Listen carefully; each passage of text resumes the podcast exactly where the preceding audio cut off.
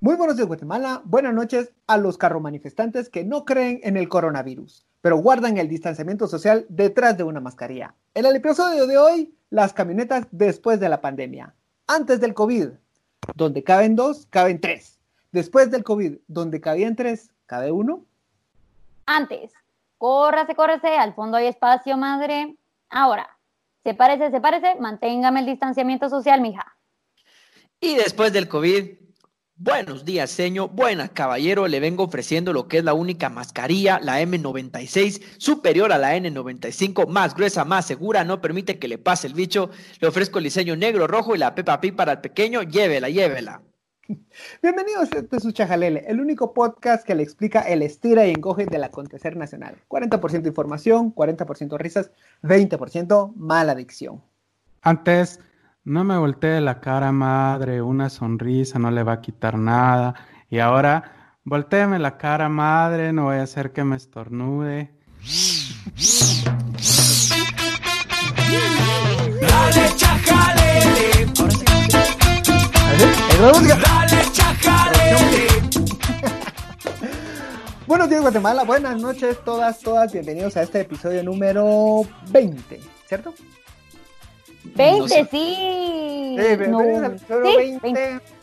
Eh, pues me acompañan una vez por semana estos COVID encerrados, pero bien informados en sus casitas. Danilo, Celia y Roberto. Hola. El tema, de hoy, el, el, tema, el tema de hoy a usted, le, a usted le interesa, no importa si usted está habituado a utilizar el transporte público o no, a usted le interesa porque realmente una ciudad tendría que estar diseñada para que usted use el transporte público. Eh, pues ya sabemos dónde estamos, venimos de un día agitado en el que mucha gente sale a manifestar muy coherentemente para exigir sus derechos, porque no es justo que nos reprima una, un invento de la sociedad comunista china eh, que, que, nos quiere, que, que, que, nos quiere matar. ¿no? Eh, pero el, el, hoy nos queremos enfocar específicamente en el transporte. Y la pregunta que le decíamos al inicio, siempre nos están metiendo todos en un espacio, ahora ¿Vamos a poder lograr mantener el distanciamiento social en los buses? ¿Qué dicen ustedes? Difícilmente, pero lo importante aquí era, eh, o digamos, es la idea de qué representa el transporte público, cuál es el objetivo final del transporte público, que es movilizar la mayor cantidad de personas en el menor tiempo usando el menor espacio posible también. Y esto es muy, y, y, por eso es que es tan importante, digamos. Lo de menor tiempo diseño. te lo compran, te lo hacen así rápido, porque esos tipos van volando. Eso, en eso sí cumplen y son muy eficientes. Ahí están. Hasta ahí donde están. el tráfico lo permite, vamos, porque también hay un límite que no podemos quitar, que es el tráfico, pero. A que esta gente, si pudiera, te pasa encima. Eso sí, ah. o sea, cada vez que van bocinando, no falta, bueno, yo siempre les digo así como que pase encima mi rey, no se preocupe, aquí, mire, Vuele. que lo van a hacer. Hay espacio, hay espacio. Ah, sí, sí, si fuera por ello seguramente. Pero la cuestión es esta, lo importante, digamos, eh, del diseño que se, que se tiene que tomar en consideración es esto, po poder mover la mayor cantidad de personas en el menor tiempo posible en el menor espacio también se ha diseñado, por lo menos aquí en Guatemala estoy hablando, se ha diseñado más para los carros que para las personas. Se nos olvida que somos nosotros, los individuos, las personas, la ciudadanía, la, la, que vamos dentro de estos carros. Entonces, ¿qué ha pasado? O ustedes me imagino que se recuerdan de esta imagen y si no, póngase a pensar así en su mente, imagínenselo. Esta imagen en la que casi que una cuadra completa estaba llena de carros llena, uh -huh. llena, llena de carros, por lo menos unos 35 carros. Ah, sí, yo, llenan, yo la vi con Legos, está bien bonita. Exactamente, llenan una calle versus cuántas personas en bicicletas, que es menos espacio que el de los carros, llenan esa misma calle, pero menos es el espacio aún que llenan un bus y puede transportar a esas 35 personas, incluso más, que van en esos 35 carros y que quitan tanto espacio. Ahora bien, como decía Pancho, con el distanciamiento social, ¿cuál de estos podría resultar mejor para el distanciamiento, pero no por esto tenemos que dejar de lado el que sea eficiente y rápido? Yo quiero sembrar un par de, de, de, de puntos antes de, empezar a solo a tirarle duro a los, a los ruleteros. De hecho, yo le tengo un poco de aprecio a los ruleteros porque así se llamaba mi primer blog, se llama El Ruletero sin su brocha, ¿no? Entonces intentaba hacer como bien barrio desde un blogspot, ¿no? Ya, muy- qué chico malo, vos, sí, sí. Sí, sí. La jerga. Ah. lo rudo que se podía hacer desde mi habitación en Shela, ¿no? Eh, eh, bueno, los, es que partamos de algo, el, el gremio de los, de los choferes de, de camioneta, estoy hablando específicamente de los, de los de la ciudad de Guatemala, pero pasa también en, todo, en todas partes, es que son los principales sujetos de extorsión. Eso automáticamente hace que n- sea muy difícil que una persona con alta calificación, eh, formación académica, formación, cualquier tipo, vaya a querer aplicar estos trabajos porque son demasiado riesgosos. Ese es un primer punto. Eh, segundo punto, Ok, pero con esto, porque, ¿cuál es la principal razón de que siga habiendo eh, extorsiones al transporte público? Porque hay extorsiones en el país. No, no, no, no, no, no, no, no, no, no. ¿Por Porque qué? ¿Por qué yo voy a ir a extorsionar al, al camionetero? Porque sé que lleva efectivo. ah, bueno, entre, Mm, entre otras, sí. Sí. Ajá. Pero ajá. Estos son los asaltos. Pero, pero, Ajá, pero ese es más asalto. Es que la extorsión no se va al efectivo que lleva el bus. La extorsión va más al dueño normalmente y, o sea, no, no es que se vaya a pedir con el, con el sencillo que lleven, o bueno, o corríjanme, pero yo tengo entendido que no, no sea así la extorsión. ahí va mi segundo punto. Es que las condiciones como se manejan estas personas, los choferes. Ellos no, no siempre son empleados con un salario eh, fijo, sino solamente les prestan. La unidad es una, una, no sé, hay gente que se está peleando el, el, el tiempo, el trabajo a tiempo parcial. Estos ya tienen su propia modalidad, su propio sistema y les vale madre, ¿no? sí, son freelancers. Como freelance. Va- Sí, vamos, a sí, dignificar, de hecho, vamos, sí. vamos a dignificar el gremio y le vamos a decir freelance, ¿no? El, el piloto freelance o el asociado freelance. descubren el freelance. El asociado conductor solamente le dan la unidad y entonces él lo que tiene que hacer es hacer su ruta y, volver al, devolver la unidad al final del día y con eso junto con una cantidad específica de dinero, pueden ser 500 quetzales, pueden ser 1000 quetzales, eso ya es una relación, es un acuerdo que, que fijan entre ellos. En estos 500 quetzales es la cuota mínima que tiene que hacer al, al día y a eso le tiene que sumar el costo del ayudante, el costo del combustible y, el, y su propio salario. Esto lo que provoca es que, la, que vayan despepitados y que vayan eh, siempre amontonando gente, porque, porque los incentivan Buscando. a, puñu- a peñuscados. Apeñuscando, sí. No, apuñuscados, me gusta más la, la de serie. Entonces, abrir todo este contexto ya es para, eh, para que usted ya tenga una idea de, de dónde, dónde estamos. ¿Qué se viene después del COVID? Ahorita hay muchas familias que están muy, muy jodidas porque no, ese era su ingreso y no pueden saber qué va a venir ahora con el distanciamiento social. Y no lo queremos dejar solo a repensar esto aquí, lo queremos repensar en el sentido de que recordemos que es un transporte sumamente indigno, es lo peor que, que- tenemos, es- nos tratan pésimo. Entonces, al rato el, el, eh, que nos tengan que tratar bien forzadamente para mantener el distanciamiento social, pues tendría que, podría repercutir en algo bueno. Me gusta pensar a mí. No, fíjate que, que sí, no, yo también, también me gusta pensar en, en los arcoíris, en las cosas buenas, pero, Sueño pero no, no creo que funcione así. Yo creo que le pegaste al punto del incentivo. Y, y es que el punto, además del incentivo, es el costo. Eh, queremos un transporte público bueno, pero el asunto es que tiene la población la capacidad de pagar un transporte público bueno. Yo creo que la respuesta viene siendo no, porque normalmente el transporte público, pues, es utilizado en grandes masas y son masas que no tienen necesariamente la mayor parte de ingresos. Entonces, ¿cómo haces para mejorar necesariamente el transporte sin afectar el precio del transporte? Es bien difícil porque no puedes pedirle calidad al piloto si no le pagas un mejor salario. A ver, sí se la puedes pedir, pues, pero, pero eso no va a pasar mientras no le pagues un, un mejor salario, porque vos decías que, bueno, el riesgo de la profesión hacía que no se pudieran contratar a mejores personas. Yo te digo que antes que el riesgo es el salario. El salario Pero que le pagan a las personas por manejar no da para contratar a mejores personas. Pero aquí O sea, no punto- necesitas tampoco. Solo necesitas a alguien que maneje, ¿va? Tampoco es como que necesites un man con cursos en filosofía o algo. Y es que el, el- el punto ahí es que te permite, o sea, es como saque usted la tarea y por qué si todo el gremio está sacando y está juntando y apeñuscando a todos, todos los usuarios, ¿por qué yo no voy a, hacerlo. O sea, es un sistema que se alimenta entre ellos mismos.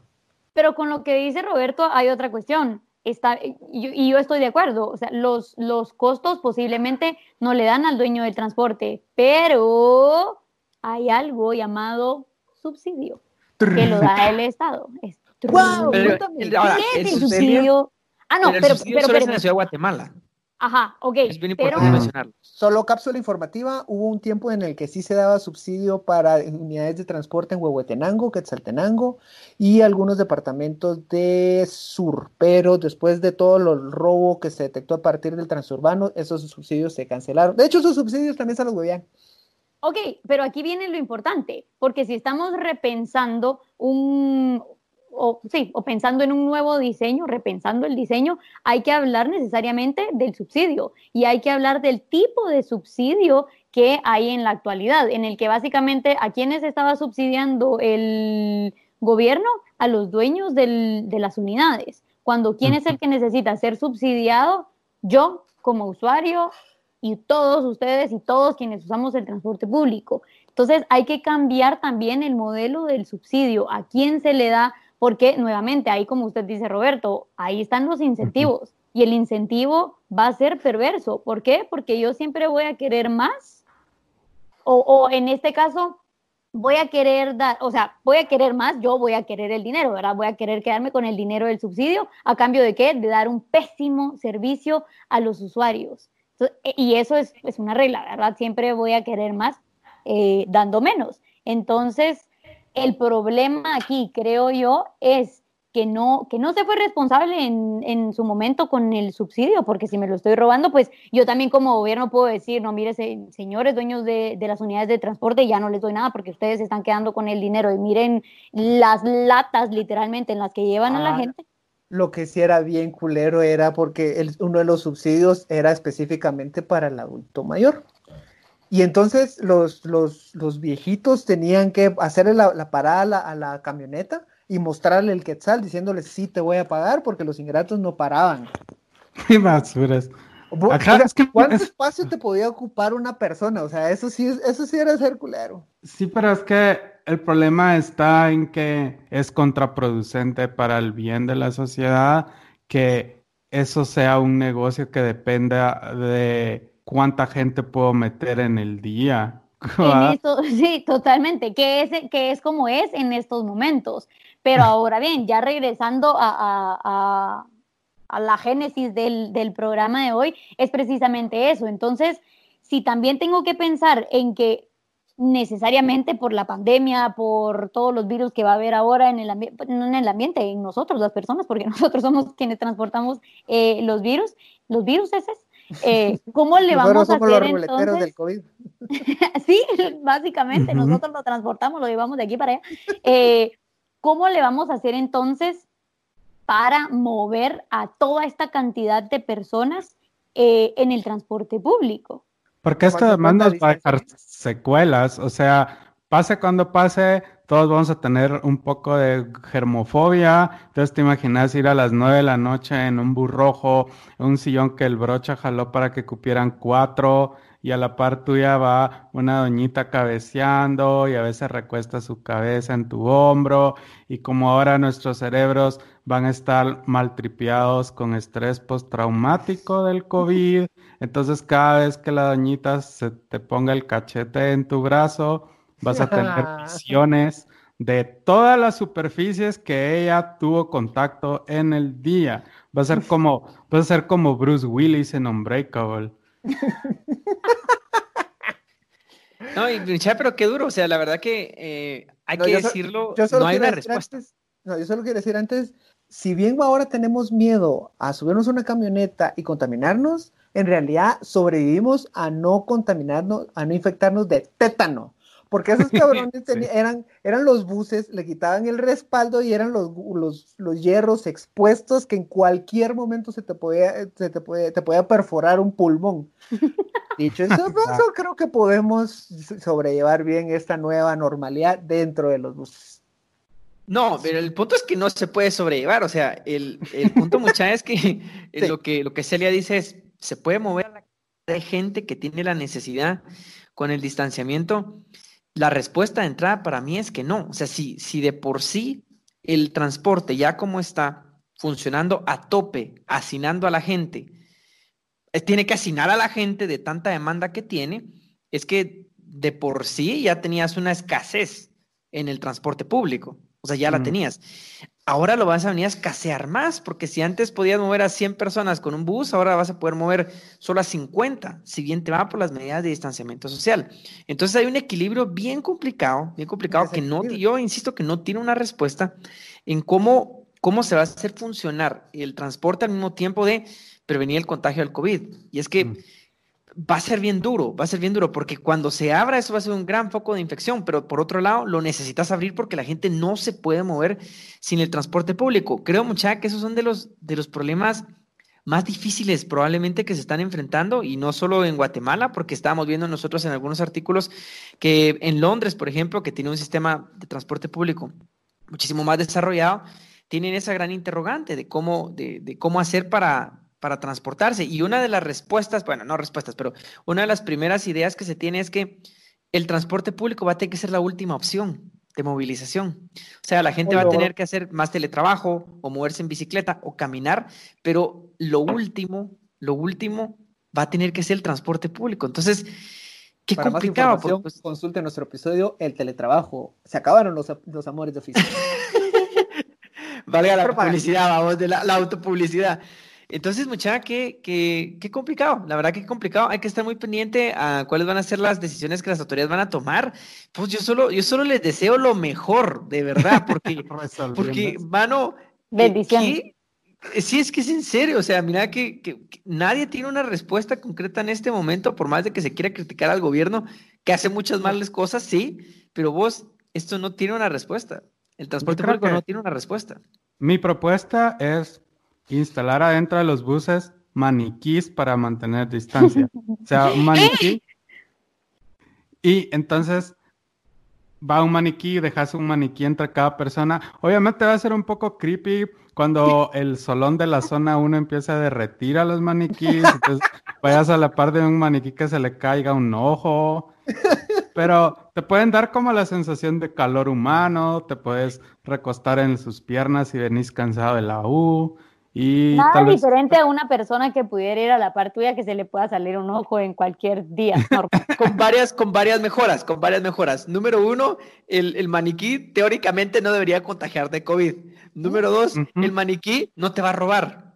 Y, y número tres, número tres, el maniquí no, no suda ni va, ni va a tener ninguna secreción corporal. Entonces, yo solo le veo ventajas a la propuesta de Danilo. Es una excelente no te va a propuesta. No te va a respirar No. en la nuca. Pero, pero saben que de hecho, sí, por favor, madre, volteeme la cara. Eh, de hecho, en- estaba viendo algunas fotos, no del transporte público, pero en algunos restaurantes de algunos países en Asia, en donde ya, ya están reabriendo eh, Ah, y sí. regresando al trabajo, algunos restaurantes, en un restaurante específico, no recuerdo en dónde, ponen peluches pandas para que las personas respeten ese distanciamiento social. Entonces, la medida de la medida de Danilo no es nada descabellada, al No, contrario, se podría hacer. Hipotética- panda, los, los apacho, los apapacho. Se lo. Hipotéticamente, Te va persiguiendo un ladrón, te subís al bus, se sube él al bus, te, va- te quiere poner y quitarte tu bolsón con tus útiles y entonces solo le pones tu suéter a un maniquí y lo engañas. Porque le va a decir al maniquí, vaya al bolsón, chavo, y vos te reís de él. afuera del bus, así, Ahora, bailándole, por cierto, porque no nos vieron, pero estábamos bailando. no, ahora lo más importante ahorita. Eh, Solo este paréntesis, muchacha, ¿cuánto, ¿cuánto nos teníamos que tardar en el episodio solo por curiosidad mórbida? vamos, ah, vamos bien para, para pasar a la segunda parte. Vamos, O sea, eh, pero eran 20 minutos porque ya llevamos 20 minutos. O sea, esa No, es mi papá, pregunta. Papá, nunca llegamos a los 20 minutos. A ver. Algún día lo vamos a lograr, ese día no es hoy. Pero todo esto lo queremos enfocar a dejarle también sembrar otra idea. Es que si bien el transporte público tiene muchos problemas, en realidad solamente es el reflejo de un problema mayor y es la falta de pl- planificación urbana dentro de las ciudades.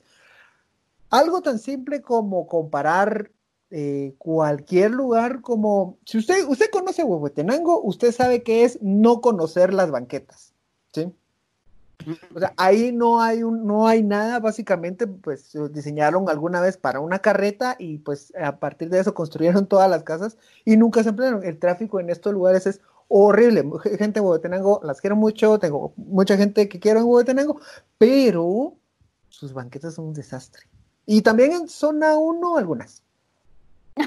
bueno, en muchas zonas, hasta hace algunos años, aquí en la ciudad, eran terribles. Y creo que es muy importante lo que dice Pancho y lo voy a llevar un paso más allá. Solo antes, eh, antes, antes, antes, antes, Efraín Recinos decía que Shela, ah, porque Shela también tiene unas, unas banquetas bien culeras, que era la, era la ciudad más romántica del mundo porque la única forma de pasar las banquetas, eh, de caminar sobre las banquetas, era abrazados. Eso, ah, todo un romántico. No, o sea, aquí corazón de poeta. Perdón, te interrumpí. Eh, bueno, que cuál, cuál es, cuál debe ser a partir de esta pandemia que el mismo nombre lo dice, ¿verdad? O el, o el, significado lo vivimos a nivel mundial. O sea, el problema es mundial. Entonces, ¿cuál tiene que ser ahora el enfoque de la planificación urbana? urbana? Necesariamente la salud humana, la salud de cada una de las personas que cada día salimos de nuestras casas esperando regresar a las mismas. y, y todos, no importa qué edad tengamos, eh, así sea un niño, sea una niña, sea un joven, sea un adolescente, sea un adulto, sea un adulto mayor, todos queremos regresar a nuestras casas y todos queremos pasear por la ciudad de una forma tranquila, pero sobre todo que, que, podamos, que podamos caminar, que, podamos, que las calles sean transitables, no solo para los vehículos, sino para los peatones también. Recordemos eh, las personas que van en una silla de ruedas, las personas que van con muletas, todas tenemos que tener la misma libertad de movernos en la calle. Ahí es donde tenés la, iniciativa, ¿cómo se llama?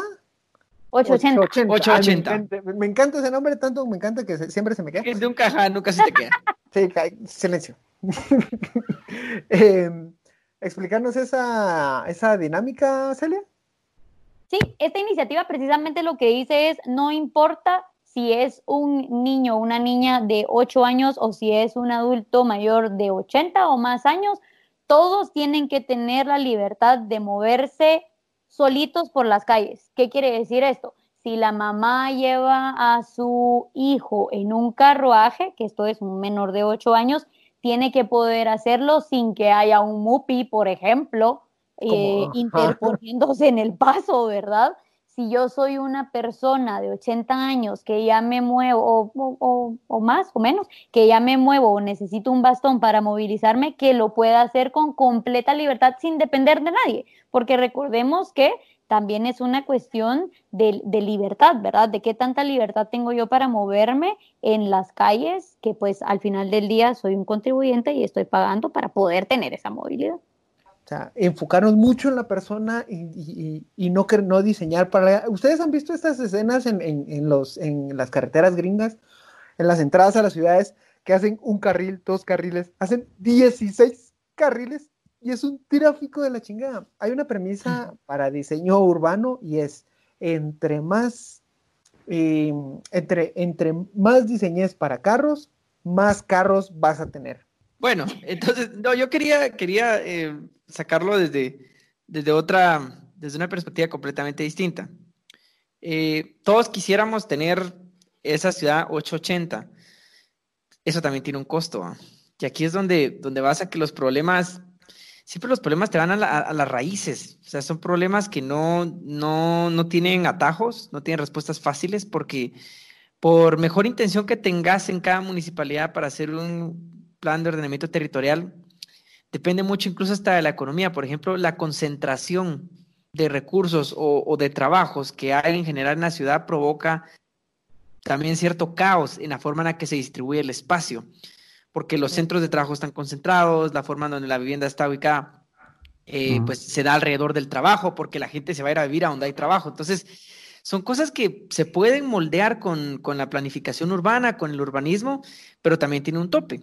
Tiene un tope y es difícil, porque ¿qué ciudades realmente del mundo tienen la capacidad me refiero económica y de infraestructura, de poder tener ese plan 880, yo te apuesto que son muy pocas. O sea que son muy pocas en el mundo y probablemente las que más se acercan son estados muy funcionales. Mm. Pero si acá tenés estado, un estado que no es muy funcional, tu problema entonces, antes de la planificación, es que tenés que entrar a, la- a la- a que el estado funcione, a que realmente las instituciones tienen que funcionar de mejor manera para que puedas desarrollar alguna planificación, porque aunque se tuvieran las mejores ideas en este momento, que no se tienen, pero aunque se tuvieran, no tenés con qué ejecutarlas. Entonces, caemos en, esa, en ese círculo de estarnos persiguiendo la cola, ¿va? mucha que queremos que las cosas mejoren, pero nunca podemos alcanzar la cola porque el problema está que en general el, el Estado en general no funciona por la forma en la que, por la forma en la que está diseñado, por temas políticos, culturales, económicos, de, de una gama tan amplia que vos decís, te jalás el pelo diciendo, bueno, ¿cómo, ¿cómo arreglo esto? La pregunta sería entonces, objetivamente, ¿qué es lo que sí se puede hacer? O sea, teniendo las, las condiciones y hablando solo de la ciudad de Guatemala para, para, para puntualizar, ¿qué es lo que realmente sí se podría hacer para, para mejorar este urbanismo y tener un urbanismo que se enfoque en la persona en el bienestar de la gente? ¿Qué se podría hacer, mucha? A ver, yo sí le apostaría mucho a un, mode- un modelo como el del transurbano, o incluso en, el, en, eh, en cuestión de la tarjeta prepago. Eso en realidad era una muy buena idea. Que se la terminan hueveando todo es diferente, pero es una muy buena idea porque se le podía aplicar lo que decíamos al inicio, se le podía aplicar el subsidio directamente a la persona y no, a, no al persona que lo estaba conduciendo. Tenés que hacer una reingeniería ahí de, las calles y sobre todo tenés que hacerlo seguro. Alguien, una persona mayor, me decía una frase que siempre me hace ruido cada vez que toco este tema y es, yo quisiera darme el lujo de poder utilizar el transporte público. Y es que lo tenés que hacer seguro. Mientras no sea seguro, mientras no te sientas tranquilo, la primera opción siempre va a ser correr a cambiar un carrito, a comprar un carrito. Y mientras más carros, más ap- apeñuscados. Y pues ya sabe a qué nos lleva todo esto. Yo creo que una de las opciones sí tiene que ser priorizar el, eh, en este momento, por lo menos, primeros meses tal vez, priorizar el teletrabajo, porque como dice. Roberto, en cuestiones de infraestructura lleva más tiempo y es más costoso, mientras que el teletrabajo, y eso verdaderamente es, esto no es el gobierno ni siquiera el que lo tiene que hacer o tiene que sacar un decreto o tiene que obligar a los empresarios, no, es verdaderamente decir y mucha y creo que también tenemos que salir de este pensar nosotros somos lo mejor, nuestro trabajo es tan esencial y elemental. No, o sea, no somos médicos, no somos enfermeras, nadie se va a morir. Por ejemplo, si yo no voy a mi trabajo, no me transporto, eh, lo puedo hacer desde mi casa. Entonces creo que ese tiene que ser el paso número uno. Verdaderamente las personas que no tenemos que salir de nuestras casas, eh, al menos para movernos, para trabajar, quedarnos acá y mandar todo el trabajo desde, desde aquí. Básicamente es, ahorita lo que mejor podemos hacer es no hacer bulto. Y ya, y algo que no mencionamos la, en el episodio del teletrabajo, ahí está disponible en todas las plataformas, es que el teletrabajo también incentiva mucho al consumo local y eso en realidad, eso crearía un efecto bola de nieve, porque si yo no tengo que estar viajando de Villanueva a Ciudad de Guatemala, de, de Mazatenango a Quetzaltenango, desde de todo, todo eso, en todas estas ciudades, no tengo que estar viajando todo el tiempo, mi consumo se va a hacer muchísimo más local. Si yo quiero ir a tomar una cerveza, ya no tengo, ya no tengo que ir a los bares a los que, que están cerca de la oficina, sino lo voy a hacer cerca de mi casa. Entonces todo esto Ujú. empieza a crear Descentralizas. uno- descentralizas y eso Y Y eso, bueno. desconcentra. chingada clave de esto, desconcentrar, descentralizar, para que por fin podamos pues alejarnos y ya no vivir tan apeñuscados en el transporte público. Llegamos al final de este chajalele. Eh, sí estamos cumpliendo con la media hora, sorprendentemente no sé cómo lo logramos, pero siempre logramos llegar a este punto. Eh, pues ya sabes, si conoce a alguna persona que, que extraña los apeñuscamientos en, en el bus, pues mándale este chajalele. No sé qué tipo de persona puede ser, pero de pronto tiene algo que interesarle. eh, algo, algo interesante que contarnos, ¿no? Y no sé si ustedes también le quieren dedicarle al chajalele a alguien. Sí, si usted conoce a cualquier persona que vive en un conglomerado humano, Pásale este chajalele, porque va a ser de su interés. Llegamos al final de Chajalele, episodio 20. Muchísimas gracias. Buenos días, Guatemala. Buenas noches, mundo. Adiós. Órale.